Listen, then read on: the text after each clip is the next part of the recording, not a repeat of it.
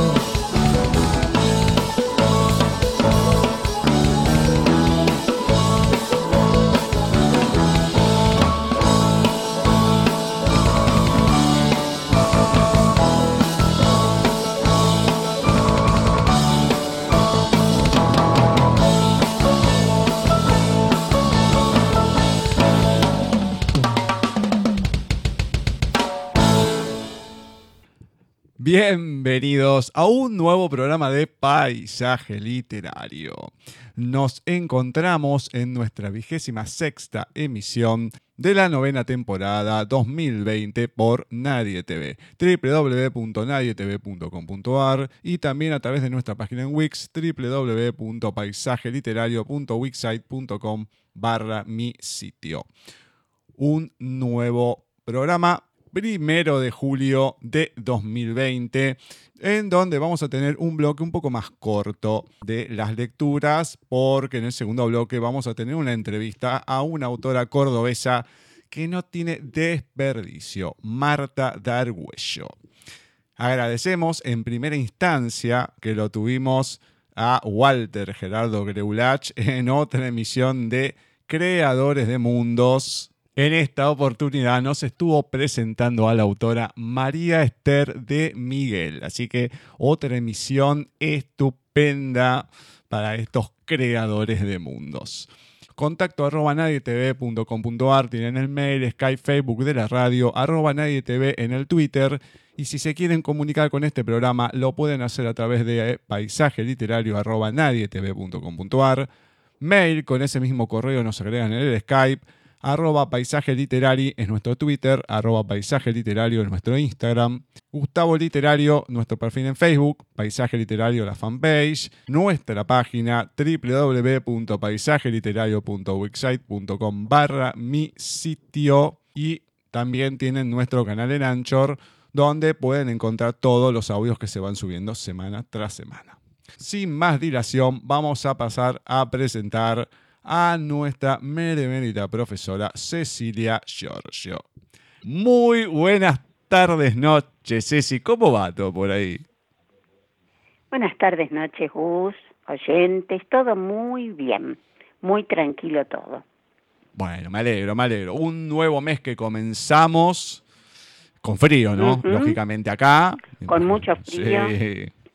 Qué envidia los que están hoy en Ya- día en Europa, que están con calorcito. Qué lindo, es envidiable en serio. Ah, Pero a nosotros nos van a tener envidia porque nosotros tenemos muchas lecturas para compartir hoy. Una entrevista estupenda. Es larga la entrevista de hoy, así que este bloque va a durar menos de lo habitual. Así que si te parece, comenzamos. bueno, comenzamos con nuestros oyentes. Voy a leer un poema de Mariano Estrada Vázquez, Las cuentas. Contó los palmos de tierra que en vano araba y araba. Contó los granos de trigo, contó el maíz y las habas. Echó la cuenta de todo y puso el hambre en la carga. Pesaba más el invierno con esa noche tan larga. Las cuentas de Mariano Estrada Vázquez del libro Tierra conmovida. Precioso es. Muy bueno. Muy, muy Breve bueno. pero buenísimo. Me encantó. Espero que nos mande más, Mariano. Sí, que nos ¿cómo que no? envíe más poemas. Eh, le agradecemos. Seguiremos acá con sus escritos. ¿Y qué más tenemos? Bueno, tenemos una prosa, a mí me gustó mucho, y nunca habíamos leído nada de él hasta hoy, siempre con una sonrisa de Daniel Antocolets Huerta. Cancinos, todos caminan en la misma dirección. Una columna de gente se dirige uniforme hacia sus puestos. Parecen zombies que, sin voluntad propia, buscan su sentido sin hallarlo y se apegan siguiendo al de adelante. Desde las oficinas en lo alto los observan caminar obedientes. Uno de los lacayos murmura al oído del gerente. Uno de los empleados camina enérgico y sonriente, saludando e intentando transmitir su humor a los compañeros. El gerente observa esa perturbación en la uniformidad, sin que se refleje ninguna emoción en su pétreo rostro. Hace un llamado telefónico. Vuelve su mirada a la masa de gente. Una semisonrisa de placer por el trabajo bien hecho dibuja una horrible mueca en su cara. Cansinos, todos caminan en la misma dirección. Una columna de gente que apenas se desvía para esquivar el cadáver aún sonriente y se dirige uniforme hacia sus puestos. Siempre con una sonrisa de Daniel Antocolets Huerta. Oh, terrible, terrible. Muy, Dios mío. Em, no, no, no, la verdad que ya todavía no estamos en Halloween ni cerca ni nada y ya empezamos con estos cuentos de terror. Hmm.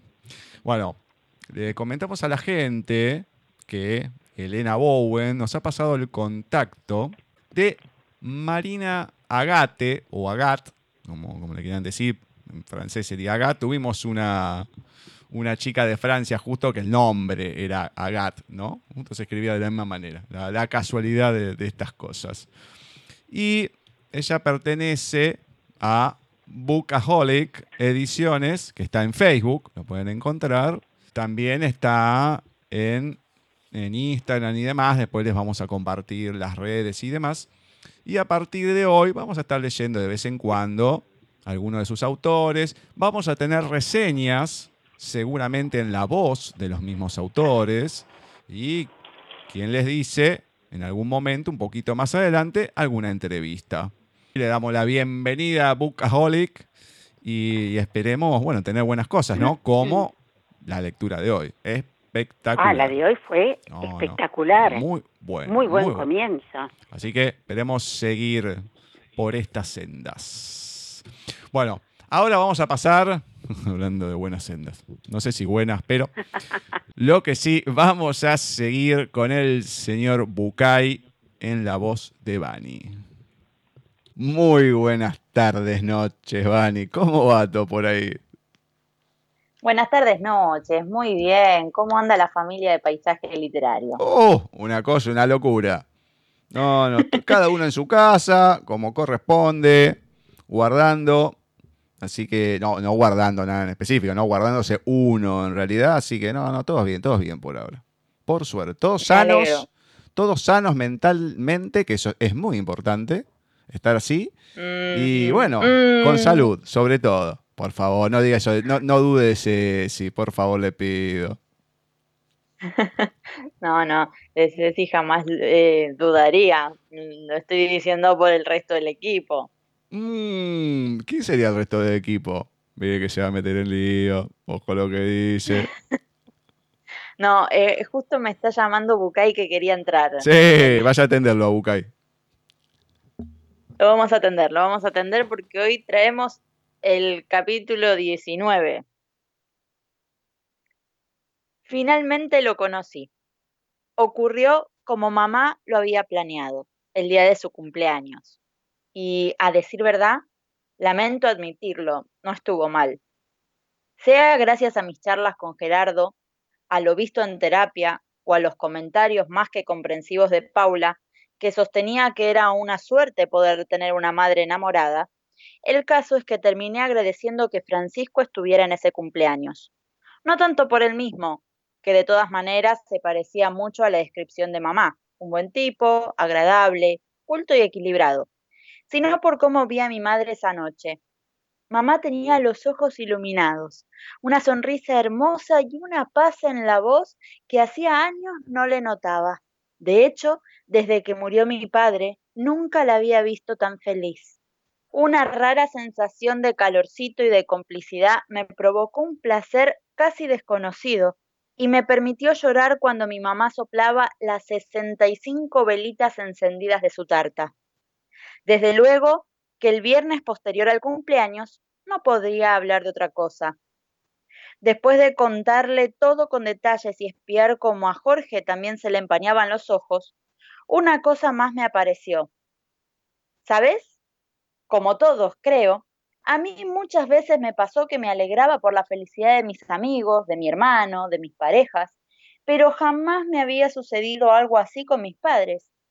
Y no es que yo quisiera que ellos fueran infelices, no, solo que era un asunto que no me preocupaba. Simplemente jamás me detuve a pensar en eso, como si fuera algo que no tuviera nada que ver conmigo. Creo que jamás me fijé si de verdad eran felices o no, ni siquiera cuando murió papá. Por supuesto que en los primeros tiempos yo me acerqué a mamá mucho más. La llamaba por teléfono dos o tres veces por día y la visitaba cada noche. Pero hoy sé que lo hacía más por mí que por ella. Yo la necesitaba, yo estaba triste. Lo que a ella le pasaba era duro, seguramente, pero quedaba en un segundo plano. Se había muerto mi papá. Sí, claro, Demián, tu papá y su pareja. Es cierto, su pareja de toda la vida. Y con ella, sus sueños, sus proyectos, su fantasía, su intimidad. Sí, claro, entiendo. Lo que pasa es que ahí es donde dejo de entender que se aparezca ahora con una nueva pareja. Te cuento un cuento. La historia habla de un empresario muy rico que cada año suele enviar con su secretario un generoso cheque de contribución para la iglesia de su pueblo. Un día, imprevistamente, el empresario en persona va a ver al párroco. Hijo mío, qué gusto me da verte. Hace tiempo que no venías por aquí, le dice el cura.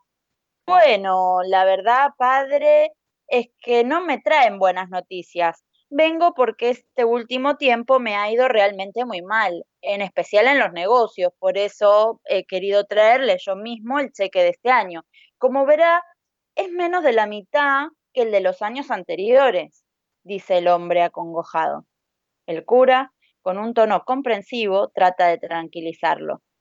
No te preocupes, hijo mío, Dios nos va a ayudar, a nosotros y a ti también, que parece que lo necesitas. No, no lo creo, padre. Soy consciente de que ya no hay forma de salvar esta situación, responde el hombre invadido por la desesperanza. Ha habido demasiados errores y de todos soy yo el responsable. Entonces, el cura, que comprende la difícil situación económica para la que atraviesa el empresario, le ofrece devolverle su contribución. Gracias, padre, le dice el hombre. Eso no cambiará demasiado las cosas. Lo único que le pido es que sepa comprender que a partir de ahora ya no podré seguir colaborando con la parroquia. No te preocupes por eso, nos acompañaremos, le dice el cura. Antes de irte, déjame contarte algo que puedes tomar como consejo. Cuando nuestros ancestros se encontraban perdidos en medio de una crisis a la cual no le encontraban salida, solían tomar el libro de los santos evangelios con el lomo hacia arriba y lo alzaban unos cuantos centímetros por encima de una mesa. Ellos solían recitar algún salmo y con toda su fe lo dejaban caer para que se abriera, al azar, por el impacto. Entonces, con los ojos cerrados, ponían un dedo en el texto y leían el párrafo señalado. Allí, en esa frase del libro sagrado, solían encontrar la respuesta a su problema. Ellos decían que sus manos eran guiadas por el mismo Dios, porque para él siempre hay una salida. El hombre escuchó la historia con recelo, agradeció y se marchó con una tibia sonrisa. Seis meses pasaron desde aquella vez. Una mañana, una limusina blanca enorme se estaciona frente a la puerta de la iglesia. El mismo hombre, finamente vestido, con otra templanza y una sonrisa que le desborda el rostro, baja del automóvil. El cura lo reconoce inmediatamente y, después de un fuerte abrazo, le dice, me alegra tanto que nos visites. Sospecho que te traen mejores noticias que la última vez que nos vimos. A mí también me da gusto verlo, padre, contesta el hombre exultante. En efecto, He venido con prisas a saludarlo y para traerle la mitad de dinero que no pude darle el año pasado. Es más, si no se ofende, me encantaría duplicar mi contribución de este año. Bueno, hijo, muchas gracias, contesta el párroco. Me alegra saber que te acuerdas de nosotros también en los momentos de alegría. ¿Cómo no acordarme, padre? Después de todo, este cambio no habría sucedido si usted no me hubiera contado la historia de la costumbre ancestral de los evangelios. ¿Cómo es eso, hijo? ¿Se acuerda de que vine angustiado por el desastre en el que me encontraba? Después de escuchar su historia, le confieso que me fui casi riéndome de su ingenuidad. Mi problema es concreto y material, no de espíritu, pensé. Pero en casa me encontré tan desesperado que tomé los evangelios del cuarto de mi madre y me animé a seguir su consejo. Al leer lo que mi dedo señalaba, entendí todos mis errores y pude empezar a salir del horrible lugar en el que estaba. Una vez más, gracias, Padre. Ha sido un gran placer verlo. Nos volveremos a ver el año próximo. Y dicho esto, empezó a marcharse. Un momento, hijo mío, un momento. Estoy muy interesado en saber qué decía en la hoja que tu dedo señaló en los santos evangelios. Ah, claro, padre. Decía capítulo 19. Qué bien, responde el cura y agrega. Perdona mi mala memoria, pero ¿qué dice el capítulo 19? Ah, no lo sé, padre. Nunca lo leí, responde el hombre. No lo entiendo, dice el párroco. Entonces, ¿cómo te ayudó? Es que en ese momento me di cuenta inmediatamente, padre, de que más allá de lo que dijera el capítulo 19, el capítulo anterior, el 18, había terminado. ¿Me estás diciendo que Francisco es su capítulo 19? Te estoy diciendo que tu mamá intenta escribir lo que sigue de su historia para no seguir leyendo el capítulo que para ella, irremediablemente, terminó con la muerte de tu papá. Me quedé pensando en que una vez más el gordo tenía razón. Qué mal, ¿no? dije al fin. Jamás me puse a pensar si ella lo echaba de menos, si sufría, si lo necesitaba. Semejante estúpido, yo pensaba que a ella se le había muerto el padre de sus hijos. ¡Qué vergüenza! Todos estos años ignorando a la persona que mi mamá es. ¿Otra vez con la vergüenza? Sí, ya sé, gordo.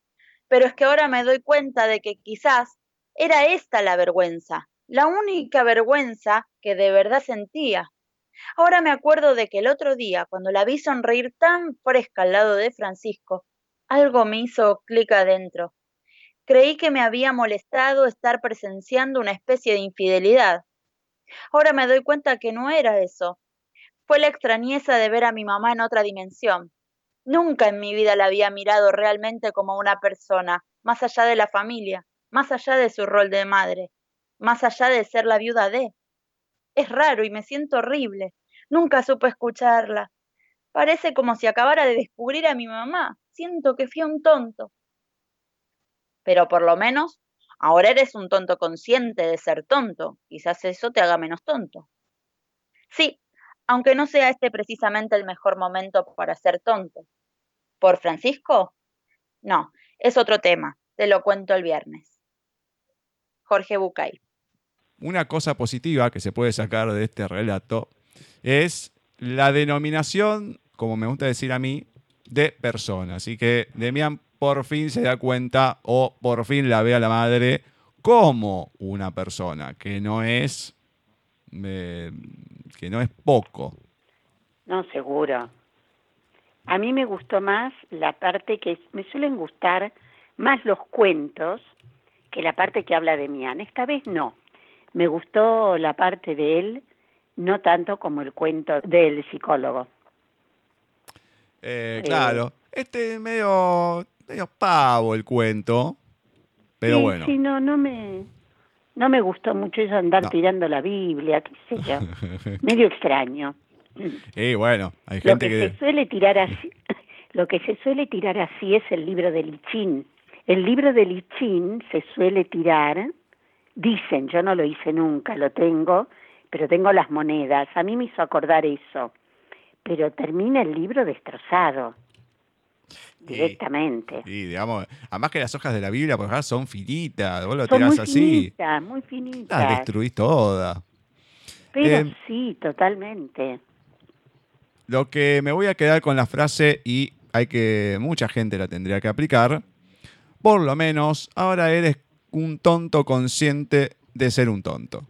Así que eso está bueno. para que le quepa el sallo a cualquiera que nos esté escuchando, bueno, sepa que eh, tienen algo como para regocijarse. No sé si es bueno, pero qué sé yo. Si lo dice Bucay, Bueno, Seguramente no, no importa. Bueno, ahora les voy a pasar a leer como venimos haciendo asiduamente en este tiempo, un relato de nuestra amiga Blanca Márquez. Oh, qué bueno. Prepárense, no saben lo que es este cuento. En la noche del 30 de junio, cuando suenan las 12 campanadas, la bruja acre sale de su casa con el saco al hombro, después de tomarse su mate caliente y amargo. Tiene una larga noche de trabajo por delante. Dulcerías, pastelerías, tiendas de golosinas, todas ellas son su destino. Y cualquier dulce encontrado cae sin contemplaciones a su saco. Mientras pudiera, aquella ciudad jamás se celebraría la Semana de la Dulzura. Nadie sabía quién era, de qué color eran sus ojos, si era vieja como el Krampus o si era verde como el Grinch. Pero en aquella ciudad cualquier vecino desconfiaba del otro. Quizás era la anciana del cuarto izquierda, o aquel señor tan simpático del quinto derecha, o el portero. ¿Por qué no podría ser el portero? La última semana de junio los vecinos se espiaban los unos a los otros y se saludaban con cara de circunstancias, pero nunca habían podido desenmascararla. Y mientras tanto, una anónima muchacha de anodinos ojos pardos sonreía satisfecha cada primero de julio. Con su sonrisa de Grinch, con su pila de golosinas en el armario, con la certeza de no tener que pasar de nuevo por un mal trago. Nadie le obligaría de nuevo a dar besos. Nadie. Ni a la abuela, ni al primo Marcos, ni a aquella amiga de su madre que besaba con carmín pegajoso en los labios. Estúpida costumbre, pensó mientras bebía su mate amargo. Blanca Marqués. Muy bueno. Muy bueno. Muy bueno. Le comentamos a la gente que no vive en Argentina que desde el primero de julio hasta el 7, toda la semana, se celebra el Día de la Dulzura, un gran evento y un gran invento promocionado por una golosina de- del mercado, ¿no? Hace muchos años, empezó en los años 80, se sigue, no todo el mundo lo hace, pero es una manera para vender golosinas un poco más eh, asiduamente en estas fechas. Así que ahí tenemos. Claro. Claro, entonces. Es verdad que se acerca la semana de la dulzura. Exactamente. Sí, sí, no me estamos en ella ya. Estamos en el primero julio, estamos, Claro, ya estamos, ya, ya estamos. comenzamos. Hoy como pasa el tiempo, por favor. Ya estamos, sí, sí, más de mitad de año. Así que justo, estamos justo casi parados en el medio. en el medio. Pero bueno, exacto. muchas gracias a Blanca y que siempre se prende a cada una de las locuras que uno le plantea. Bien, hablando de locuras, vamos a ir ahora con un audio de Marce. Llegaste. Llegaste cuando mi primavera se convertía en invierno, deshojando cada uno de mis miedos. Llegaste cuando las ilusiones se desangraban en guerra y moría de a poco la esperanza. Llegaste despertando mis sueños dormidos, bañándome de color y emoción la vida. Llegaste irrumpiendo mi cielo gris, para desestabilizar los pensamientos y revivir sentimientos. Llegaste derrumbando la carcasa de este mi corazón y enseñarme a amar despacio, con calma y atención. Llegaste para no irte y por eso desde hoy te llamo salvavidas de mi amor. Agustina Lorca. Llegaste. Esta Está cuestión. bonita, Hmm. está bonita la poesía. Eh, yo tengo un problema que lo vi escrito creo que en un libro español, no me acuerdo cuál ahora, con el voy llegando. No, voy Ajá. llegando no, andate llegando. Eh, Es o decirle que vaya llegando. Son expresiones que no las entiendo. Porque No, no. decirle que vaya viniendo, no, pero... No, no, no. Bueno, Horrible. Horri- Pero en Córdoba lo dicen así. Por lo menos yo conozco una que no voy a decir que es Marcela. Bueno, pero no, que no lo está dice bien, así. no está bien. no en sé. Córdoba dicen muchas cosas que no están bien. Doy bueno, fe. Ojo, ojo que la tenemos fe. ahora una cordobesa en la entrevista que, por favor, ¿eh? No, sí, sí, pero hay hay veces que tienen esos dichos que no no no este para nosotros por lo menos suenan muy raros. Eh, sí, sí, pero bueno, qué sé yo, qué sé yo. Eh, seguramente ellos nos criticarán a nosotros por estas cosas, ¿no? Por Así que su- bueno. Pero totalmente. Pero ¿y cómo nos critican? No te das una idea. También doy fe de eso. Bueno, ¿con qué vamos ahora, Ceci? Bueno, vamos con nuestro querido Wimpy, Hmm, me encanta. La Rodada. Había llovido con ganas en el pago. Barrizales y tierra guadalosa en todos los caminos. Y Pantaleona Zambulla, que tenía que salirle de padrino al gurí de Herminio Seijo, iba galope y galope nomás para llegar a tiempo al bautismo, lonja y rodaja nomás. Pero las cosas nunca pasan como un quedría. Enseguida de cruzar la puente del arroyo tragadero, bandeando las azoteas de Genovevo Odoriza, va y rueda el montado de Pantaleón. Se embarró aquel hombre, que tuvo que dejar de ser padrino y volverse para las casas. Tan a la miseria llegó el infeliz que la mujer donaciana más bien lo conoció por el caballo y le tuvo que lavar toda la ropa. A la semana, Pantaleón se empezó a preparar para ir a una feria que se hacía para allá del potrero de los Funes. Y al ponerse las bombachas, agarra y ve que le quedan chicas. Habían encogido, lo que la donaciana las lavó. Y entonces pegó el grito. Donaciana, me lavaste las bombachas y ahora no me dentran, canejo. Y ella, desde donde estaba, abriendo choclos, le contestó, lavate vos y vas a ver. Santo remedio. Se lavó pantaleón y después las bombachas le bailaban. La rodada de Wimpy. Las mugres que tendría. Yo no lo puedo creer, la verdad que. La mugre. Increíble. Está muy bueno. Increíble. Muy La bueno. verdad que uno mejor que el otro. ¿Cómo Lewin. un buen humorista te puede hacer reír sin malas palabras, Obviamente. sin, do- Sí, sin sí, sí. dobles sentidos, sin, sin eso que ahora se utiliza tanto, ¿no?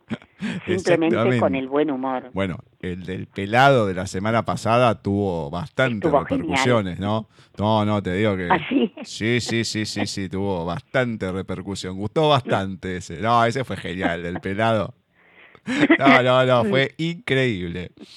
Bueno, ahora seguimos con este día tan particular que tenemos entre lecturas, audios y demás. Hoy les vamos a compartir una nueva columna de literatura lésbica en la voz de Laura Rodríguez. Muy buenas tardes, noches, audiencia de Paisaje Literario. Mi nombre es Laura Rodríguez y hoy les traigo el último lanzamiento de la editorial española Les Editorial. Herstoria es una antología que nació tras el primer premio del mismo nombre y cuenta con 10 relatos donde se ven plasmadas las vivencias de mujeres de la comunidad LGBT durante diversos momentos de la historia. El prólogo es de Inma Miralles, quien fue una de las jurados del concurso. Y si hay un ejemplo perfecto de existencia afirmativa, de existencia que se reivindica a sí misma, más allá de los límites encontrados, esa es la existencia del amor entre mujeres. El relato ganador del concurso es Hija de Nadie, de la licenciada en periodismo española Sara Misot. En la Grecia antigua, la hija menor de un hombre de bien, Ariadna, durante un simposio, lugar al cual las mujeres de bien nunca asistían, conoce a una distinguida dama de compañía llamada Danae. Entablan una conversación en el jardín en donde le propone algo inusual para la época. ¿Y qué te gustaría hacer, Ariadna? preguntó en un susurro que sonó seductor. En la antigüedad clásica, las mujeres no estudiaban, no aprendían a leer ni escribir, solo aprendían lo que les era necesario para complacer a su futuro esposo. Me voy de Atenas, escupió de pronto sin bajar la mirada. He oído que hay un sabio en Mitilene acepta mujeres en su escuela.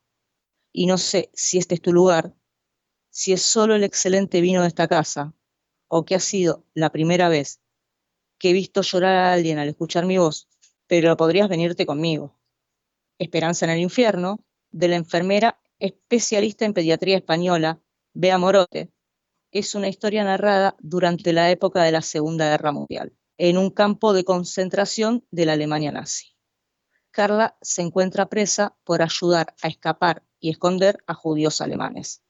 Oficialmente estoy marcada como prisionera política y mi bonito uniforme está adornado con un precioso triángulo rojo. En realidad, también podría llevar un triángulo negro que está destinado a los precios asociales, donde se incluyen prostitutas, vagabundos, gitanos, enfermos mentales y mujeres homosexuales. Al tiempo de estar encarcelada, llega un nuevo grupo de mujeres. pero al final hoy no ha sido un día cualquiera. Hoy ha llegado un nuevo cargamento, o lo que es lo mismo, nuevas mujeres con las que rellenar el campo, poner las que van muriendo. Con la llegada de las nuevas, comienza la pelea por ocupar un sitio hasta que la capo del barracón pone orden. Tras varias protestas de las veteranas, logra acomodar a casi todas las nuevas, ya que las que están marcadas con un triángulo negro no reciben ayuda de nadie, tienen que buscar un lugar por sí solas si es que el resto se los permite. ¿Puedo? Cuando levanto la vista lo veo, ese intenso verde lleno de dedo pero tan bonito. ¿Puede haber algo tan hermoso en un sitio tan horroroso? ¿Puede haber esperanza en el infierno? La dueña de esos cautivantes ojos verdes es Ana, una chica algo menor que Carla, con la que ésta termina teniendo algo de paz dentro del infierno que se vivía en ese lugar. Completan la antología Luz de Selva, de la Argentina, profesora francés y estudiante de historia, Cecilia Agüero, quien fue el segundo premio de esta antología. El libro de la Moabita, de la española cofundadora del proyecto Veganografía, Clara Carbonel Ortiz, condenada por las estrellas, de la española estudiante de psicología Adriana García Ramos, Torre en el Mar, de la española farmacéutica Leticia Goimil García, La rebelión tiene nombre de mujer, de la periodista venezolana Juliana Hipoliti, No vuelvas a Granada, de la española licenciada en Filología Hispánica Nuria Parraposo, Ignota, de la española licenciada en Traducción e Interpretación este román y La Madre Bisonte nos protegerá de la licenciada en Psicología y Antropología Cultural Española, Ana Tapia. Para adquirir tanto Herstoria como cualquiera de los libros del Les Editorial, pueden entrar en su página www.leseditorial.com. Con esto me despido hasta la próxima reseña o hasta la próxima entrevista a las autoras del editorial. Hasta la próxima. Muchas gracias, Lau. Muchas gracias por una nueva columna. Y bueno, tenemos esta antología Herstoria que este mes, el último miércoles de julio, vamos a tener a las dos ganadoras, primer puesto y segundo de la antología Herstoria para conocerlas un poquito. Una entrevista doble, como ya tuvimos en su momento a las chicas de Cosas del Destino, a Chris y Ana. Repetimos doble entrevista, veremos cómo sale. Muy bien, ahora vamos a ir con un autor que nació el día de hoy, pero en 1909, escritor uruguayo, Juan Carlos Onetti, un gran escritor de los que tiene Uruguay, con Galeano, con Benedetti. Onetti está está ahí con ellos. Premio Cervantes de 1980. Sus obras más importantes son La vida breve, El astillero y Junta cadáveres. Hoy les voy a compartir algo que él, digamos, de su producción no era muy habitual, que es una poesía. Es más de la novela, más que nada del cuento. Así que vamos a ir hoy de Juan Carlos Onetti, El pan nuestro. Solo conozco de ti la sonrisa gioconda, con labios separados, el misterio, mi terca obsesión de desvelarlo y avanzar porfiado y sorprendido, tanteando tu pasado. Solo conozco la dulce leche de tus dientes, la leche plácida y burlona que me separa y para siempre del paraíso imaginado del imposible mañana, de paz y dicha silenciosa, de abrigo y pan compartido, de algún objeto cotidiano que yo pudiera llamar nuestro. Y el pan nuestro, Juan Carlos Onetti. Ay, gracias, qué lindo. Hermoso. Muy bonito. Muy lindo, muy bonito. Muy lindo, muy, muy bonito. Em, son pocas las poesías que tiene comparado con toda la producción que, que he comentado. ¿no? Claro. Así que, bueno, para compartir algo Muy buen diferente. escritor. No, excelente. Muy, muy buen escritor. Es uno de los grandes de la Claro. literatura uruguaya, aunque por lo general se lo menciona más a Galeano y Benedetti. Pero, como dije, Ben- Onetti es uno de los que está ahí en ese grupo también de los grandes escritores que ha tenido Uruguay. Bien, ahora nos vamos a ir con el último audio que tenemos hoy, que es el de Bani y Sin Wololo. Déjame decirte que tu sonrisa es la piedra que rompió la ventana que alguna vez cerré con absoluta firmeza para que el amor no quiera volver a entrar. Y acá estoy, con todos los vidrios rotos y un lunar en mi pecho, que no es mío, pero descansa en tu mano. Sin. ¿Cómo estamos con el amor hoy, eh? Tenemos más Sí, allá de- bueno. del cuento de terror y demás, pero mismo. El amor, Iba a decir lo mismo. mm, la madre ahí Sí, de sí. Demián, esto, qué sé yo, o sea, está, está, y lo de Marce, es como que viene, viene reflotando el amor, y eso que es invierno, ¿eh? Dicen que la primavera, que el verano, pero bueno, el invierno No, no, no. también hay amor, por lo visto. ¿Con qué finalizamos, Ceci? Con Adolfo Barrera y también hay una ternurita en Adolfo Barrera en este texto, para no quedar no quedar este sin poner su cuotita. El espectro blanco, espeluznante, nítido en la oscuridad de la habitación, despacio se arrimaba. ¡Bú! ¡Bú! hacía. Los niños dormían. El espectro se agitó como movido por un fuerte viento. El más pequeño, sin despertarse, se abrazó al oso. El más grande sintió frío con la brisa. Dormido, estiró la mano, tomó al fantasma y se tapó. El espectro no se movió en toda la noche, abrigando la inocencia.